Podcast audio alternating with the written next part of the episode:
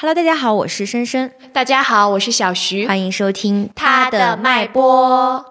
今天节目一开始有一个新的东西要跟大家讲一下，嗯就是最近呢，我们的这个成都的播客节目的这些主理人们，我们联合在一起做了一个活动。是的然后这次的主题叫做“我们的礼物在这里”。嗯然后在这个过程当中，我们还准备了很多精美的礼物。那感兴趣的在成都的小伙伴，然后可以关注播客节目《芳草街地口》，然后去了解详细的规则，然后可以参与打卡。那我们这部分的内容就是快快的给大家讲一下，感兴趣就去参加哦。那现在进入我们的第一个正题，也就是我们的提问环节。对，哇哦，他这个我还蛮，我觉得还蛮的好回答的。他的是叫做“追男爱豆算是媚男吗？”嗯啊，然后他后面还补充了一段，他说他心里其实很明白白幼瘦是一种服美役，嗯但是他还是会用这种方式去要求女爱豆的这些身材啊和外貌啊。嗯然后他后面又说这算双标吧，他心里很难平衡这两种思想。嗯，所以其实我觉得他可能是问了我们两个问题。是的，啊、所以我们来做一些解答。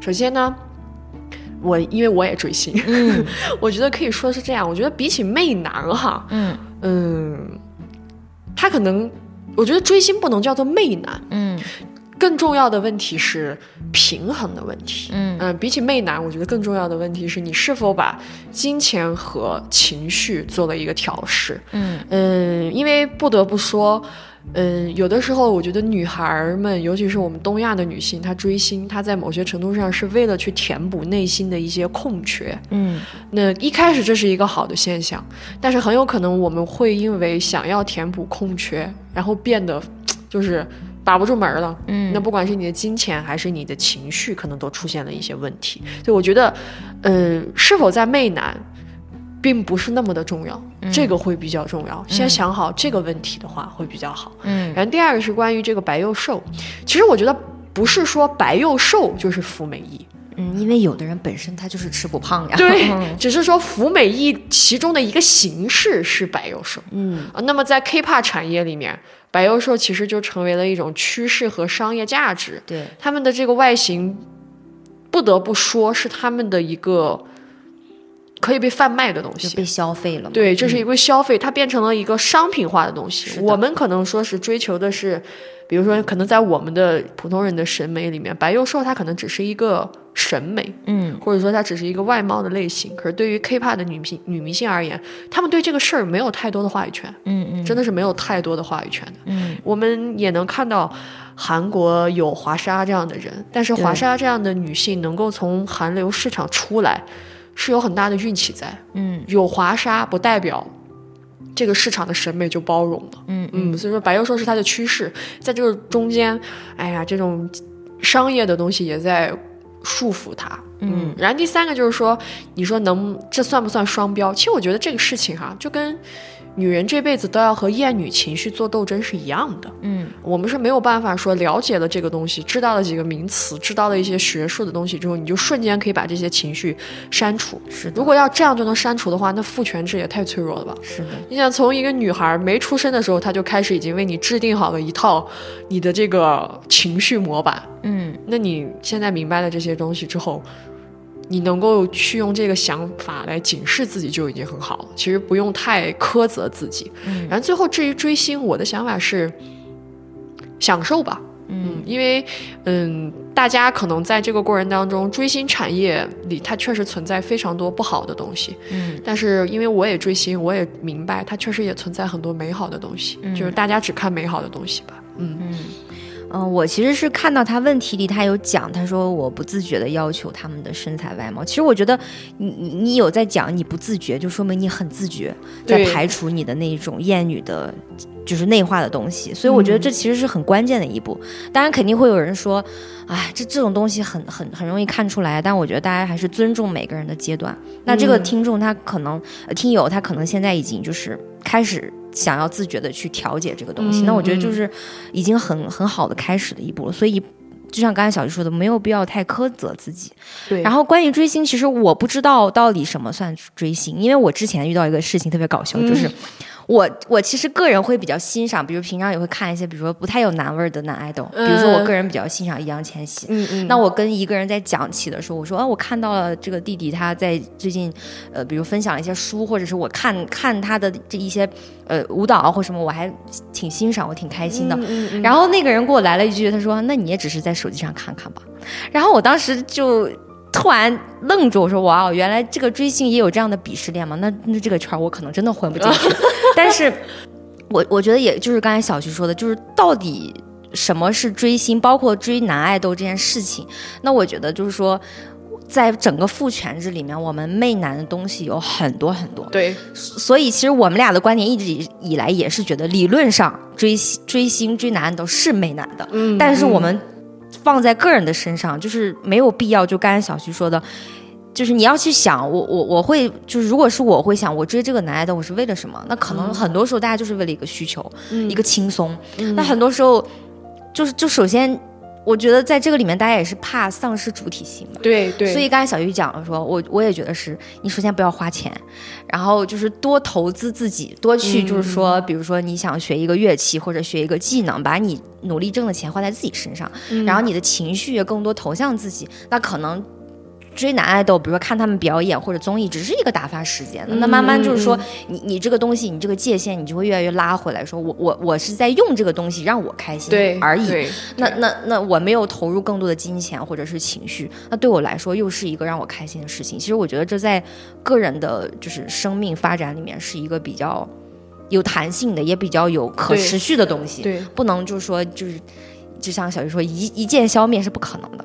而且我觉得还有一个就是，其实我之前讲过，小徐在追星，他说他追星。但其实，可能大家对追星有一个大体的，就是统称的一个概念。但是小徐的追星又和大家统称的那个，我觉得不太一样。就是他很多时候他还是比较客观的评价。比如说，大家经常会说：“哇，欧巴穿这个好帅，或者是怎么怎么就很牛。”然后他就说：“啊，哪里帅哪里牛。”就是他他在把这个人当做一个真正的人，或者是他不是完美的。就是我们我们作为去，比如说哪怕是追他的，或者是喜欢他、欣赏这个人的，也是可以有客观的评价的。就说不要。他也经常说不要硬夸，因为我前两天也看到一个博主在讲说，为什么很多就是，呃，内娱很多就追星圈会经常破防吵架。他说他说越吵架的越说明他追的那个爱豆缺点很多，所以他需要不需要不停的去维护，不停的去补强。所以，我我当时就觉得哦，好有道理。是这样。所以，所以很多时候，如果我们相对客观的去看待，把他当做一个人，就也不要给他。造一个神坛，对，把他让他把神坛拉下来，就是你，他就是一个人，他好就是好，不好就是不好。我欣赏他哪些点，我又不喜欢他哪些点。嗯，然后这个时候可能你你你你的那种。主体性就会拽回来，你也不会再侵侵入更多，比如说金钱，然后跟别人吵架，然后拉了很多自己的情绪进去，或者是整天想着怎么心疼他。这个可能就是我，我觉得其实都不用管别人会怎么去骂你，对自己本身就是不好的，因为他浪费了你的时间精力。我觉得是一个很不值当的事情。就是在爱别人的时候，也不要忘爱自己就好。对，首先要爱自己，嗯，这是追星的一个界限。我不太想看到大家那种。其实我知道很多人，他到他是慢慢被拽下去的，那种空虚越来越大，那种不可得的感觉越来越大。是的，但但是没有关系的，各位，嗯，真的是没有关系。就算他不可得又怎么样？他本来就是不可得呀，是的，是的，是的，对吧？没有关系，只要爱得快，对吧？嗯，下一个更乖。是的。好，那我们这个问题就回到这里。我的意思其实最后稍微再总结一句，我们用一个比较轻松的心态去看待它吧。嗯，我相信就会舒服很多。好，那我们今天的问题就回答到这里啦。我们要来开始做我们的正片啦。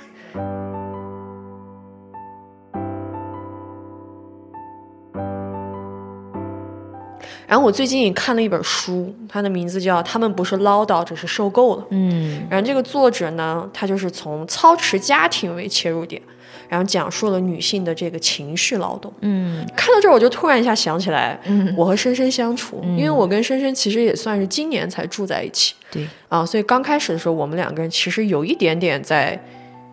肯定有磨合的过程，会有一些这种磨合，然后有点摩擦，就工作上啊，不是就是生活上啊，然后包括这种家庭劳动上啊，这种有一些摩擦。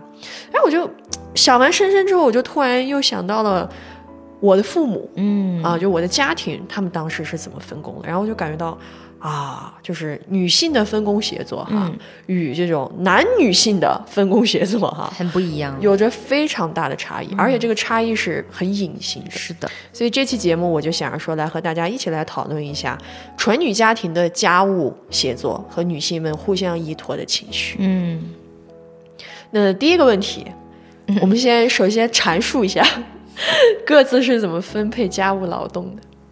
啊，我先来吗？嗯就是我我我们我们俩现在是这样，我们俩其实也是刚做室友，这快一小一年嘛，嗯所以一一一开始，所以就是我我从杭州来的时候，我是会觉得说，呃，就是我。其实是有点，也不叫，因为小徐是在成都，所以我我可能有点投奔他的感觉，你知道吧？然后我就觉得我应该多做一点，因为他帮助了我一些事情啊、哦所以我我比如说我我会管我们家的就是食材的采买，然后可能然后间歇的做饭，比如说夏天热就不太想做，或者是懒了就不做，然后这中间可能就是。呃，还有一些生活用品，但是我们俩的生活用品也一直交替着买。比如说，我会买卫生巾、卫生纸，或者是我最近刚买了一些，比如说呃护肤品啊，或者是就是洗洗发水啊这种的，嗯嗯嗯就是日化产品。对，嗯。然后我我是这样子的，像深深，他是属于他又会做饭，然后他又会搞家务，嗯然后他又会采买。就是对于我我来说一个词，就是对于家庭管家这个事情，他是非常擅长的。但是我这个人有一个能力上的问题，就是我是真的不会做饭，嗯我做饭真的很吓人？等一下讲。就很吓人。所以我能做的事情主要是以搞卫生，嗯然后可能就是在厨房里打下手为主。嗯然后平时的时候，他也刚说了，我们会采买一些生活用品，嗯，所以我们主要是以这样子的方式来操持家里面的很多劳动。是的，然后在这个过程当中，我就会发现啊，其实通过家务劳动很能看到对方的性格，是的。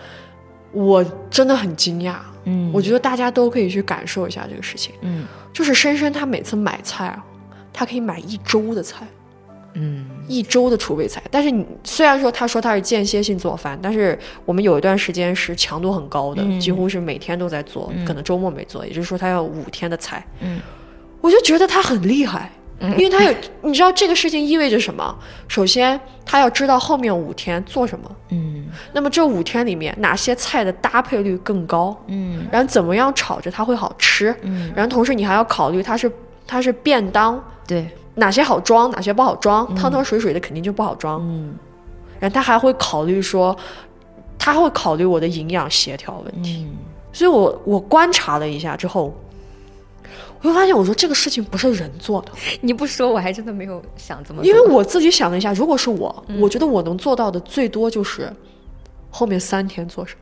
嗯。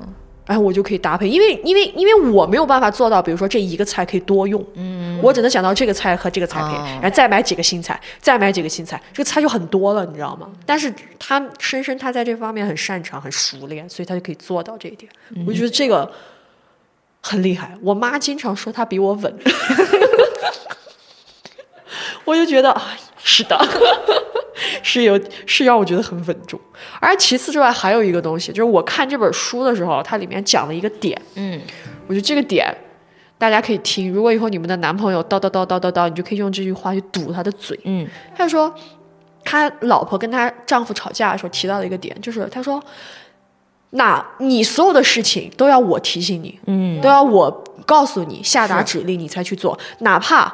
这个牛奶的最后一口是你喝光的，你也从来不会主动想去买。对我当时看到这个的时候，我一下就觉得真的，这个是一个其实我自认为哈，嗯，我有点忽略的事情。还好吧因为因为深深他真的很留心购买生活用品，我不知道大家对生活用品的消耗有没有概念。嗯如果是自己一个人的话，其实这个消耗是很容易发现的。嗯，但如果是两个人住，其实他会有点隐形。对对对，是的，对，因为那个纸它永远都有。啊，对，是的，我你看你看，但是你看我说出来的时候，我觉得它永远都有，那就说明一定是深深在让它永远都有，嗯对吗？嗯对吧？所以说我当时听到他这一段的时候，我一下就想到了很多我生活中可能被我忽略的东西，比如说这个卫生巾用完了呀，纸用完了呀，或者说是这种嗯洗发水啊、沐浴液啊，或者等等，包括我们家因为。喝水，它那个壶我们没有用矿泉水，我们用的是那个过滤的，对它有的时候会有那个水垢，嗯它还要去补充，它还要经常去清洗那个桶。嗯，哎，你知道有一个特别搞笑的事情，我真的觉得这个事情 说出来，你们就能感受到我的性格。虽然我一直在搞卫生，你知道吗？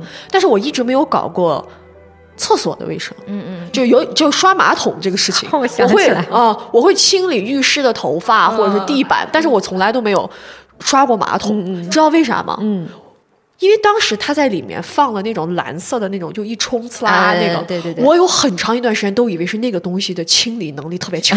后来我没有再买了。呃，然后后来有一天，我就特别的好奇，我就在家里跟他说：“我说你买的这个蓝色的这个东西也太好用了吧？”他说：“怎么了？”我说：“我们的马桶好干净啊，我一次都没有洗过。”然后深深说：“那是因为我在洗。我当时特别搞，特就是我哭笑不得。我说我每周刷它一次，” 然后，但是你们知道，我当时一下就，哦，我一下就、哦原来是这样。对，但是我又结合了我这次看这个书，我一下就感觉到了那个东西。嗯，就其实当你如果觉得一个东西一直都是好的，那就说明有一个人在维持它，让它变好。所以我就感觉挺挺不容易的，这些小事儿挺烦的。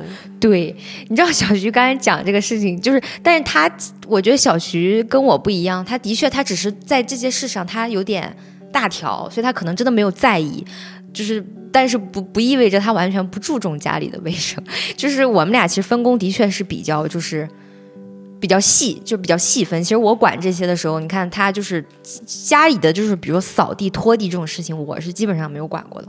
每周他会去拖和扫，然后中间可能会扫一次。然后呢，这这这中间可能还有各种就是打扫用具的更新啊，就是也是他去做的。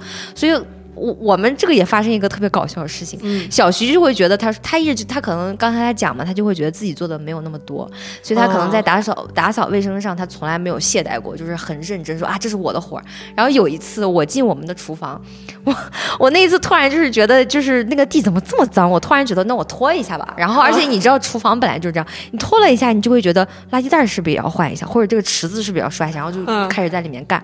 然后他洗完澡出来，他看到他说。啊，你怎么在打扫？然后他那个意思就是说，啊，我没有注意到，是我没做好，他有点抱歉。哦哦哦然后我一下察觉到，我说啊，没有，我就是觉得地怎么这么脏，但是我就也就拖了一下地，他才啊，好吧，他放心了。哦所以其实你看。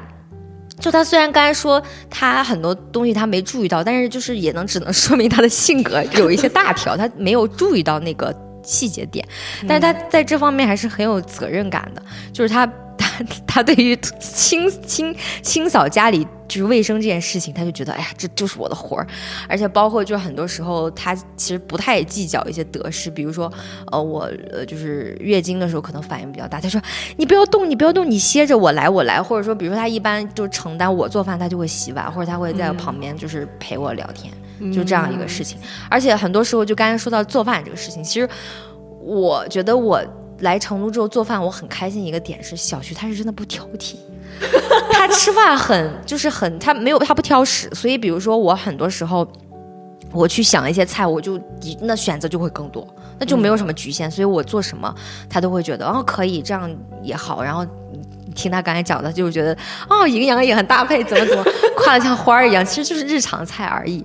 但是这个里面，就是我感觉，就是我们俩在配合的时候，就是我们俩的确是那种，你像他不挑剔，他又很有责任感，而且我们俩在这中间其实是很尊重彼此的这个界限和喜好的。比如他也会告诉我说，我我不喝牛奶，或者是我不不做什么事情，我不爱吃什么东西，然后这个时候我就会注意，然后他可能在其他事情上他就会注意，比如说。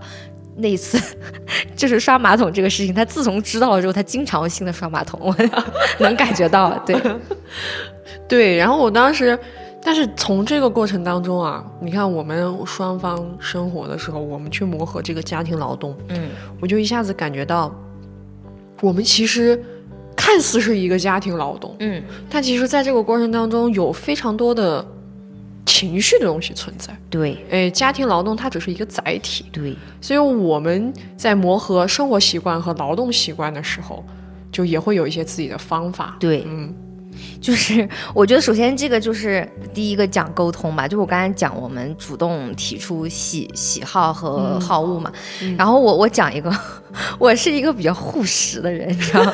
就是我这个护食也不是说，就是我就是想好了，比如说我要吃一整个饼，或者是这一碗饭，我就是觉得。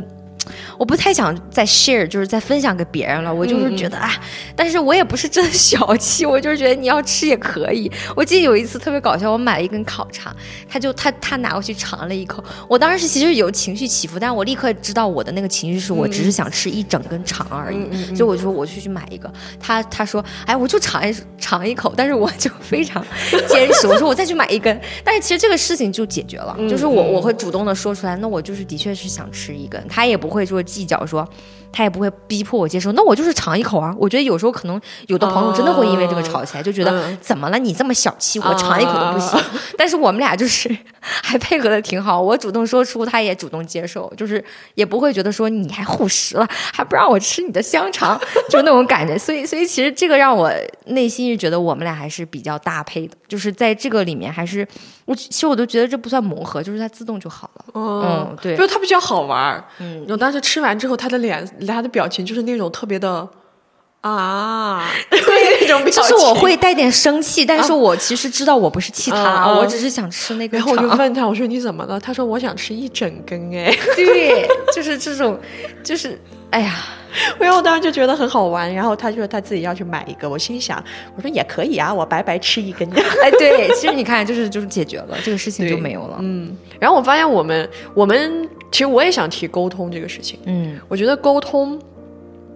是女性特有的一个工具，嗯，我们真的会去沟通。我发我发现就是说，以家务为例的话，我们是有非常强烈的对其需求的一个能力的。嗯，我们比如说，可能我们明天要干什么，然后我们的目标是什么？嗯，我们要把这些地方这些地方要弄干净。对，那你要做这样的一个饭，那这个饭。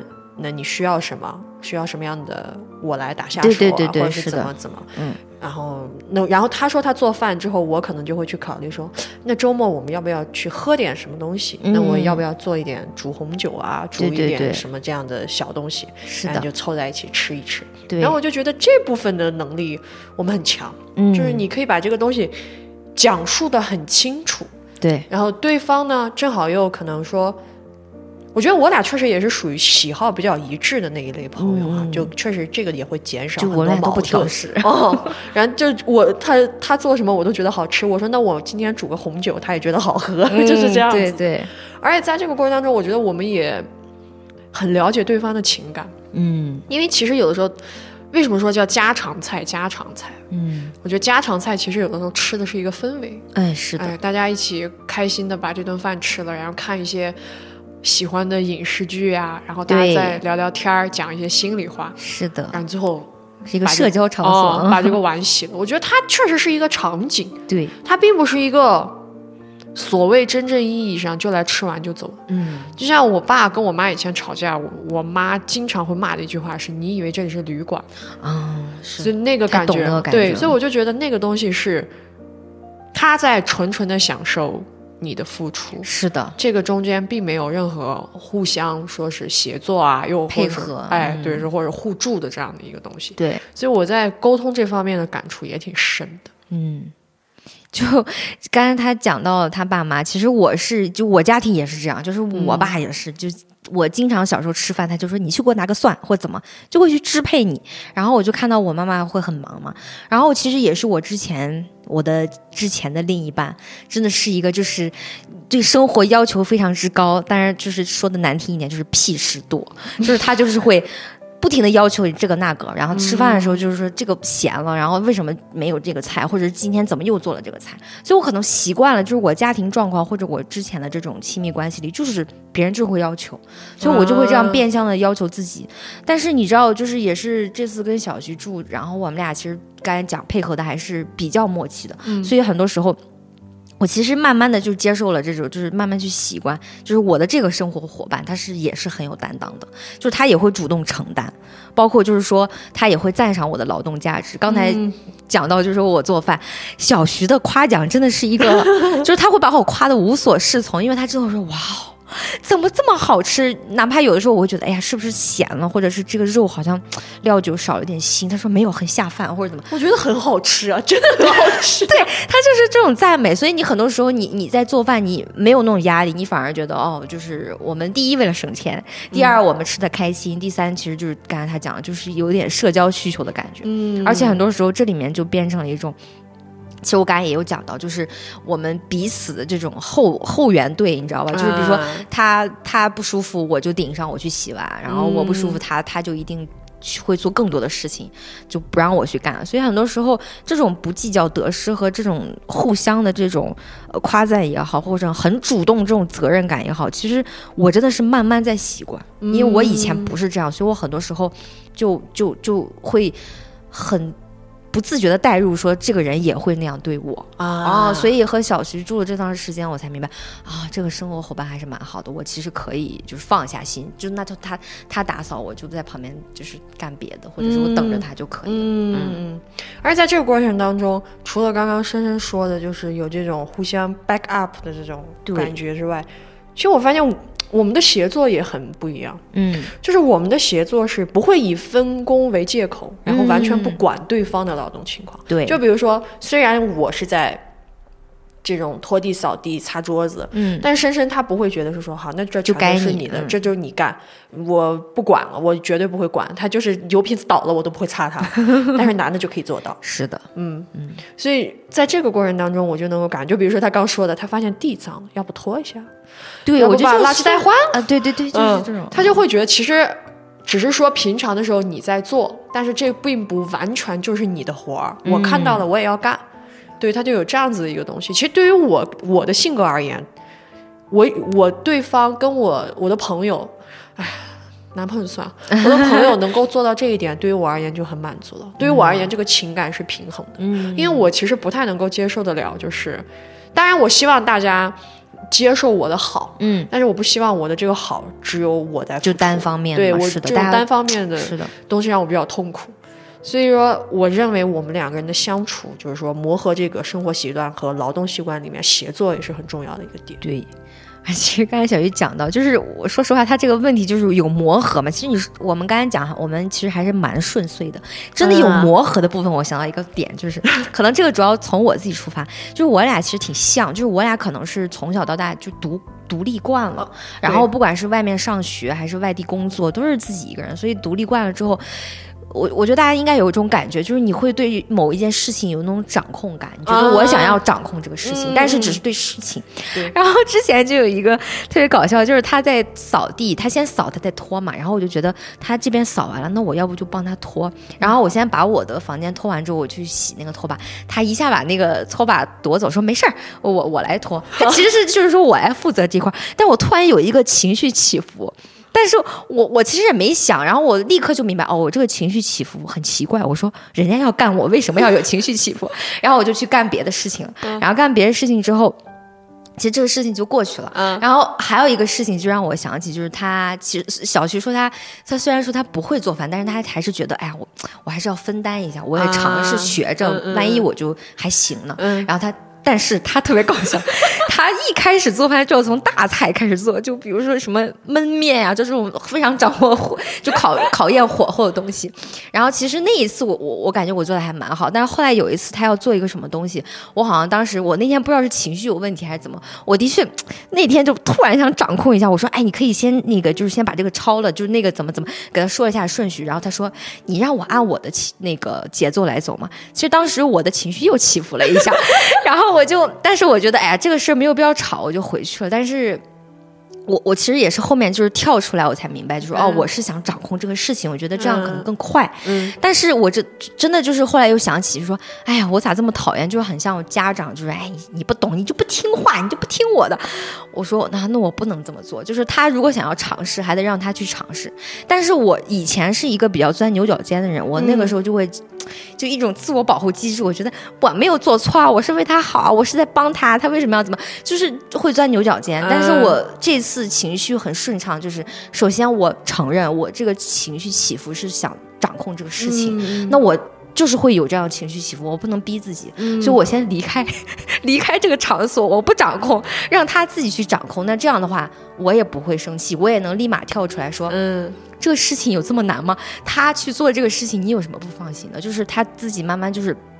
不管真的做好做不好，就是就几次下来经验，他还是能做熟的，而且还蛮好吃的。就是他，就是因为他自己最开始他一直觉得说，哎呀，我这个我不知道熟了没，或者他对自己要求是比较低的，但是就是证明下来他还是蛮还可以，就是还行。哎，是可以做的，而且还是挺好吃的。所以很多时候就是我觉得这种磨合可能出于我自己，就是我刚才说我们俩比较像，对这种掌控感。嗯，但但其实可能我们俩就是这种。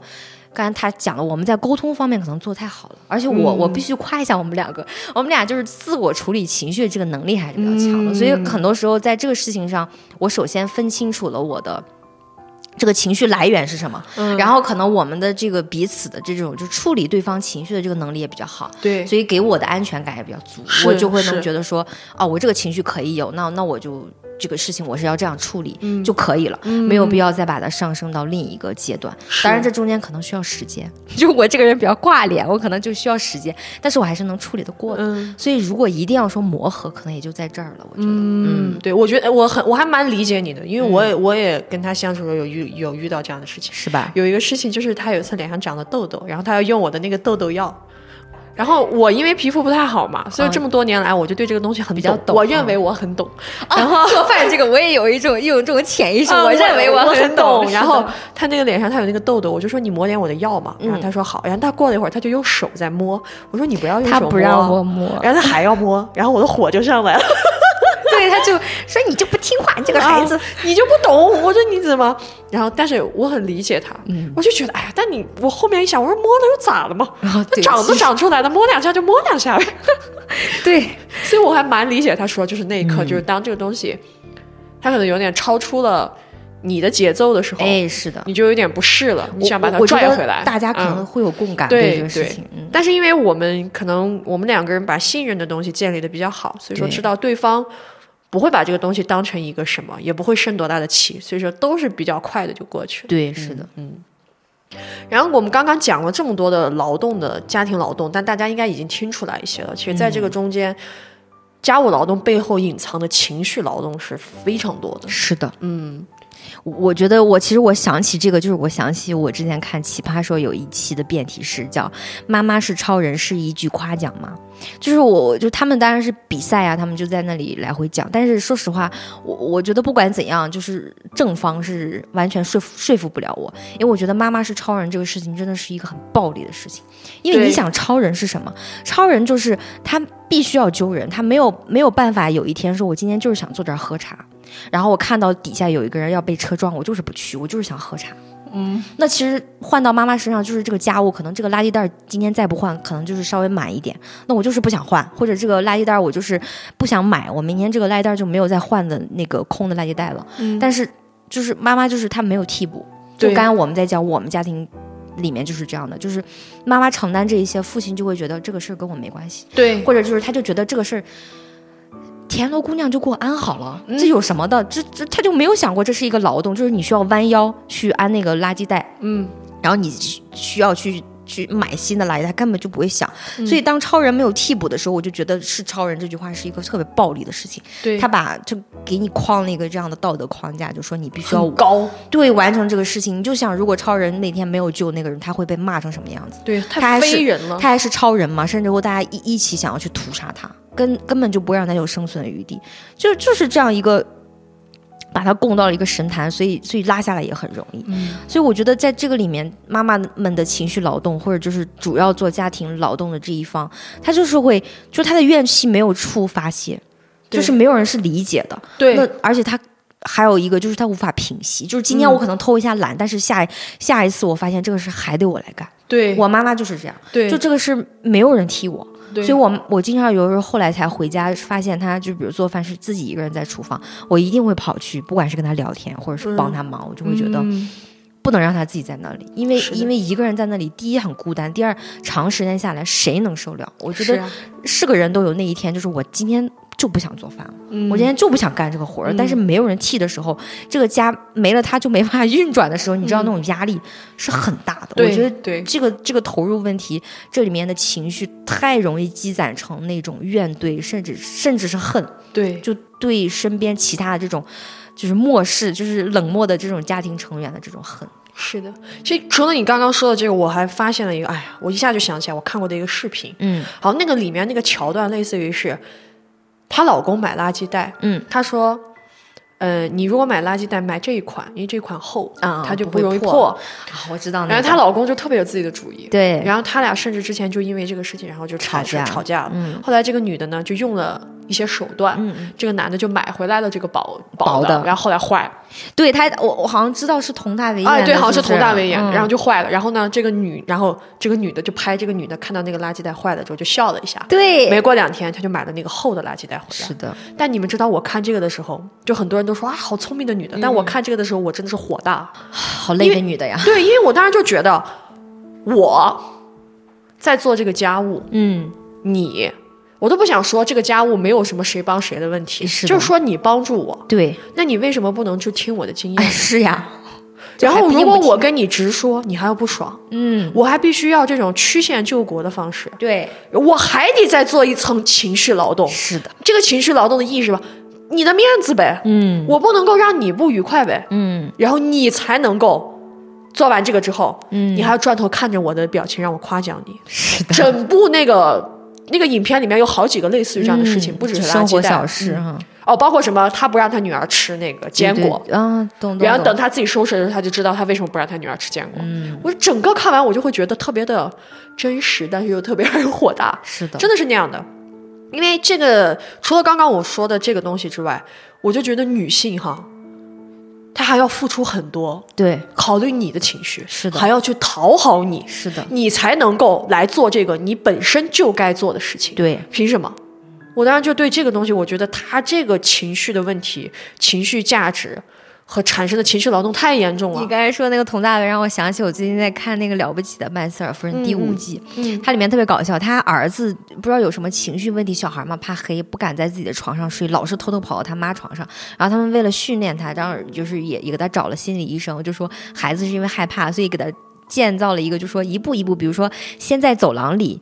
挨着他的就是房间的走廊里给他贴胶布，说让他一步一步睡得离他房间更近，让让他回到自己房间睡，是这样一个过程。然后他妈妈就觉得心理医生说的也有道理嘛，那就这样做。麦瑟尔夫人，然后她的那个前夫就特别搞笑，她前夫在贴那个胶带的时候，硬要说一句说，你为什么就不能告诉他让他睡在自己的床上呢？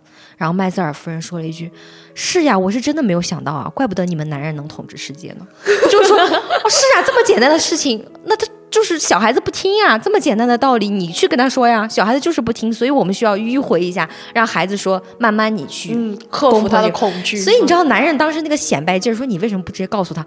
我觉得他回怼的太棒了，说怪不得你们男人统治世界呢，就是嗯天啊，我真的没想到这么简单。对，可是把你们弄坏了。我就想到这个，我真的好无语，好生气啊！而且还有就是我刚已经提了一嘴的，就是，呃，教教导男性做家务的个事情，男性还要去找需要你的夸奖。嗯哎，真的，在我的人生中，谁如果做了家务之后来找我要夸奖，我真的会骂他。不然呢？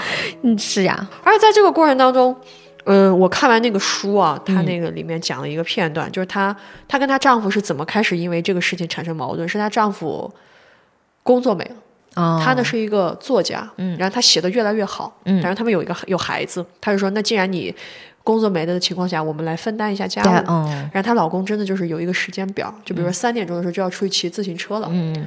他就去了。嗯，然后女孩这个女主人，她就一直在写东西，然后写完东西出来之后，家里一片狼藉，哦，孩子的饭也没喂，哦，啥都没干，嗯。东西堆得乱七八糟，桌子上也一团乱。嗯，她老公三点多骑出去骑自行车去了。那分那个时间表的意义是？我不知道，就她她老公就是觉得在这三点之前，我就坐在这儿，啊，我懂了。嗯，她就是我一定要按照我的这个标准，对我要管你，我不会配合你们的时间。，然后她丈夫就还很生气，她丈夫自认为我很努力啊，你看我嗯有这个时间表，你看我，你让我做什么我就做什么，然后这个女的就非常的生气，嗯这个女的说。什么叫做我让你做什么你就做什么？本身这个东西不应该我提，你就应该去做。，对，这是你的责任呢。统筹这个家庭很累，是的，你你真的很鸡贼哎。嗯，统筹这么累的事情你甩给了我，是的，然后你只去听我给你的分配，然后我分配你也没分配好。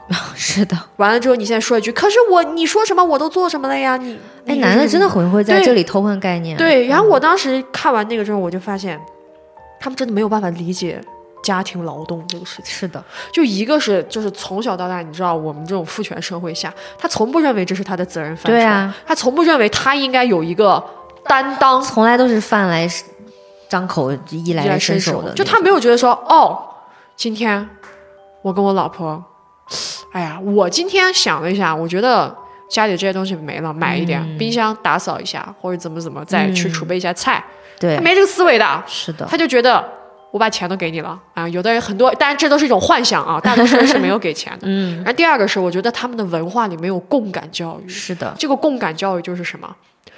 我特别喜欢一句话，就是说，虽然我们每个人的经历不一样，嗯，你可能无法设身处地的去体会对方的经历，对，但是你一定可以共感别人的痛苦。是的，你为什么非要去理解人理解人家的这个经历呢？你是你能不能理解这个经历很重要吗？对呀，重要的是，哦，这个人现在好像很痛苦。嗯你你不知道痛苦是啥吗？嗯，对但是我觉得男的他就不明白，他不，你看，就是一个女人因为家务活在那很焦灼的时候，他给我的感觉就是、焦灼，有啥可焦灼的？为什么要焦灼？对，嗯，不懂。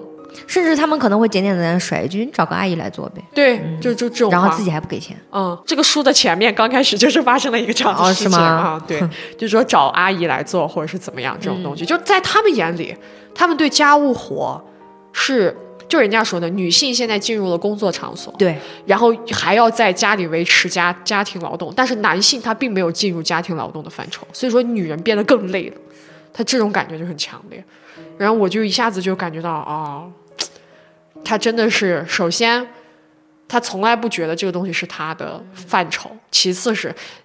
男人的文化里没有共感教育啊，他这个东西就会体现在各个方面上，不仅仅是这种家庭劳动。就刚才我们讲到，就说这个共感教育就是这样，就是我我会觉得他就是对劳动价值也不会共感，就是比如说他就是不承认你做这些家务，他对，我记得我看过很清楚一个妈妈录的视频，她儿子就是很轻蔑的说：“你不是就在家做饭吗？你又没有出去上班。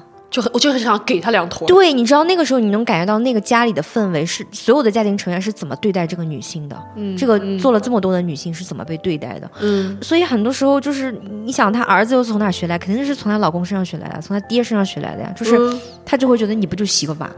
嗯这不就是这吗？你就做个饭呀，有那么难吗？或者就是觉得我天天在外面打拼，我喝吐或者怎么样，你在家就好像很悠闲，你们就天天推着车子出去聊天就可以了，就那种感觉，就是完全。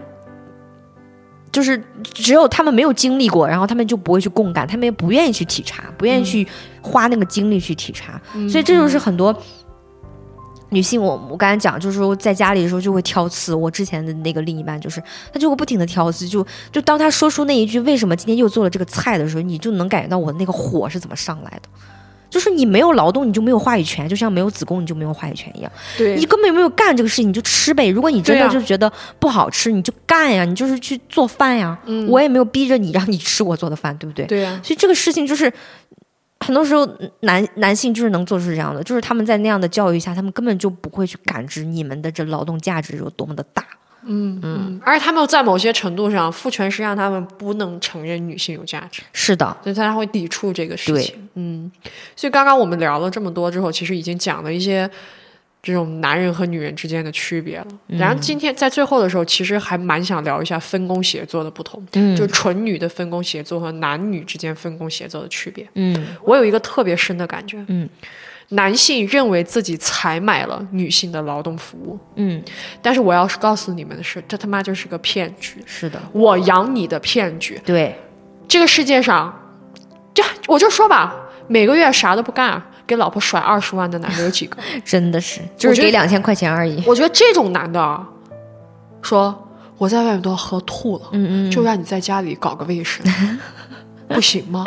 我觉得吧，至少人家有一个现实的东西能对，最起码这个钱给够了。对，虽然说这个说法肯定也不对，是的，但是至少有一个现实的东西能让让人家取财。就是比上不足，比下有余嘛。但是大多数的男性是什么？也不知道给了几个钱，两千，人人女性还要花自己的工资来把这个东西贴补贴家用。是的你们知道补贴家用真的像像一笔烂账。是的，你你知道有多少女性补贴家用，把自己的钱花进去了之后，还不被任何人承认自己的价值？然后然后男的在那里面扯什么 AA，你房贷 AA，什么孩子教育 AA，就胡扯。对呀、然后就像我刚说的，首先他们自认为他们采买了这个服务，其次其实全是白嫖，从来没有采买过。嗯。然后第二个是我发现男女之间，就以婚姻为例啊，嗯，它不是一个协作关系。是的，就我们之前也单拎有讲过一期婚姻的话题，对，我我说的是我对婚姻没有意见，但是我对现存的婚姻制度有非常大的意见，嗯，因为它不是一个协作制，它是上下级，我是的，很受不了这个东西。是的。那，你可想而知，上下级，大家上班，或者说大家是老师、同学这样的关系，一定是有一个人在发号施令，然后另外一个人去接受命令，我可可是给你发工资的人呢。对，然后做出一个成果，让上面的人审核。那可想而知，然后他就要挑刺啊，还要还要给你讲那个 ROI，你这个投入产出比，啊然后就要跟你扯说怎么怎么刚给你的钱又花完了，他还要扯这个东西。对，我就觉得这个让我很难受的。是的，真的就是聊到这儿，我真的就是觉得，首先我想讲女性分工，就是从我们俩身上，就是我刚才我们其实讲了很多了，就是首先我觉得付出是肯定被看到了，嗯还有就是这个被允许的偷懒，就是我刚才讲到说。就是我们在情绪劳动的时候，就是妈妈是超人这件事情，他们就是没有替补，你也不能偷懒，因为如果不运转的话，首先你就是后后面会有孩子的嘴要张着就哭，妈妈我饿了，老老公的嘴就要给你挑刺，说为什么今天没有肉，没有荤菜。但是你知道我们俩这中间就没有这件事情，比如说我最近就的确不想做饭，我我我们冰箱里有一堆菜，我自己还在愁愁这个事情，但是小菊他是完全不会催你的，就说我们想做就做，不想做不做嘛，他也会觉得说。哎，不想做不做了，太累了，太累了，你别做了，就今天就不做了。就是我觉得女女性就是会共感这个东西，所以她才不会要求你，不会逼迫你，所以这个时候你你这个东西就有弹性了。所以我比如说我哪怕就是我我是做饭比较多的那个人，但是我可能这两天偷偷懒，我精力就回来了，我就会觉得做饭这个事情没有那么难。但是你就想妈妈在。家庭里面，如果天天做饭就是她，天天接送孩子都是她，且没有一个人来替她的时候，她是那个崩溃啊！她不被允许的那个偷懒，她怎么会没有怨言？然后还有所有人还不认可他，是的，咱说一句：“你不就洗个碗吗对，所以就是男男女分工是很多时候我们刚才讲了，男的还不配合，他也不愿意跟你分工，他就是只逼着你把你当驴使。？”对，嗯，然后我觉得讲到男性分工，让我印象很深，就我们之前在看《再见爱人三》的时候，就是张硕讲过一个事情，就我觉得那时候王睡睡讲的很好，就是我觉得我也不想做，你也不想做，我们就因为我跟他一样，我也觉得那如果真的就请阿姨好，我们就出这个钱，请阿姨来定时帮我们收拾，我们不就都省了这个力吗？我们还要工作多累。但是你知道张硕就说了一句，我觉得家务活，他还扯着北方人的这个号子，他说那家务不就是该女人承担吗？当我当时听完我说：“这是二零二三年，有人居然敢把这个话摆在明面上。”对，当时我翻白眼，但是我后来就想，我就能感觉到，其实有很多男性还是这样想的。而且你想想，张硕好像他俩都是中传毕业，他还是受过所谓高等教育的男性。但是你想想，那么有那么多男性，包括我们可能就是年代久远，比如说我们父一辈的，年龄比较大的，他们更是这样想。就是你不要觉得他是一个，就是我们刚才说的二零二三年了，但是就是有很多男性他就是这么想的，对，包括老纪，嗯如果我没有有记错，就是在老纪他讲，就是王诗晴的妈妈给他打电话的时候，跟他说了一句：“你就是应该让他干所有的活儿。”老纪很生气，他说：“你一个妈妈，你怎么能这样跟他说话？就让他让让他就是让她老公干所有的活儿？”其实这句话你你你听起来好像他在扯平等这件事情，胡扯。但是你知道，我我仔细想来，我就发现从他延伸啊，我对老纪这个人不了解，我就能感觉到男人对于平等的要求是什么？他们的平等还是比女人要高那么一点点。嗯，他还是觉得说我不能全干呀。嗯，那这里面就包含着什么？就是我们在说父权制带给我们女性这么多少几十代、几百年的、几千年的压迫的时候，我们受的那些罪、受的那些苦，谁来补呢？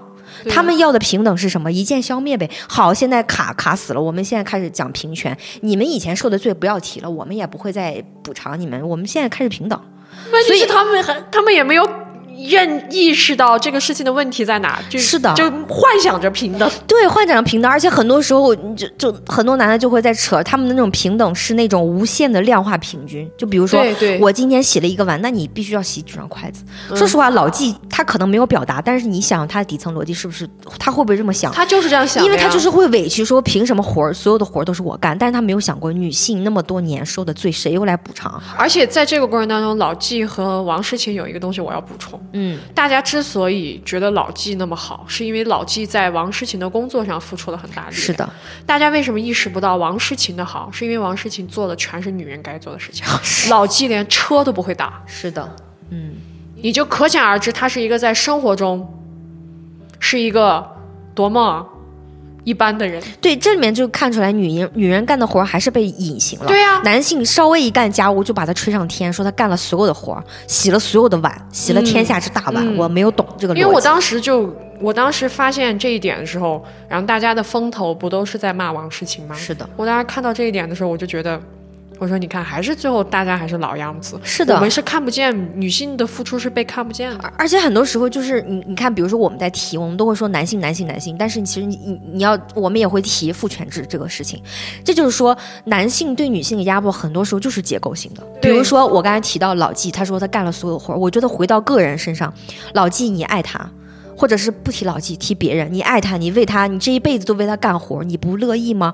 因为退到个人身上，你其实是在爱这个女性而已，爱这个你身边这个女人而已。而且很多，而且女人爱男人就是这样的呀。对，所以我们在谈论结构性问题的时候，他们就会扯。那放到个人身上，怎么我就委屈了？你知道吗？他们就会这样偷换概念。所以很多时候我们在讲这个事情的时候，你就会发现，男人要的平等还是高那么一丢丢。他扯那个平等，他还是要那一丢丢。就比如说，他如果真的说我们好，我们 A A 制分家里的东西，他还是会扯说。我之前举过那个去旅游的那个阿姨，嗯她老公就跟她扯哎，就是那个车都不是她买，让她开都不错了，她老公就跟她扯这个油费，就是有大把的男人在干这样的事情。而且我在这个过程中，我要补充一句，就是所谓的这种男人觉得我干了所有，嗯，大家真的是在夸大自己的价值，是的贬低女性的价值。是的，请问一下，这个世界上有几个男的真的可以做到他做出了所有，然后女性在这个过程当中纯享受，啥都没干？我真我就不信了，我没见过，我就不相信了，嗯，肯定不是你们这一对儿。是的，所以我在这个过程当中，我一下就是感受到了那种，我们经常会说，呃，要把女性单独拎出来，要单独把女性拎出来。为什么大家要讲女权？讲女权，不要去讲平权，对。就是因为女性被隐藏。呃，你因，为这个里面我们经常讲就是这种双标，对，我有之前看到一个，其实话糙理不糙，就是他说男人对女人的需求，一个是情感上的妈妈，一个是家庭中的保姆，还有一个就是床上的妓女，对说的非常的全，虽然嗯话很难听，但这就是嗯。现实。对，所以很多时候我们在讲这些的时候，我们会发现，因为社会对女性的要求太过了，所以我们现在需要松一松，对，我们需要给他们那个空间，告诉他嗯。你其实可以不用做那么多。对，嗯。你可以去要求，是的，你可以去要求，而且你可以去索取，是的，这个很重要。对，所以刚刚我们其实今天就是从我们两个人的这种家庭劳动里面在聊，然后对比到这种男女之间的这种家庭协作。嗯其实说这么多的东西，并不是想是讲。女人和女人之间就怎么样？是我是只是说，我们这一期节目想以我俩作为一个模板，嗯，呃，大家可以看到，其实干家务这件事情真的是可以到这种大家都很开心的状态。我们没有必要去怀疑自己，说，哎，今天我干了这个事情之后，我男朋友怎么样？是不是我太小心眼？你没有小心眼，你就是不舒服。是的，因为你要提那个就是出，那个就是不对的。是的，对，所以说这期节目的主要的目的就是在这里，希望大家能够在从家庭劳动里解放出来，然后也能够解放自己的情感需求。嗯嗯，那我们今天这期节目就到这里啦。我们下期再见吧，拜拜拜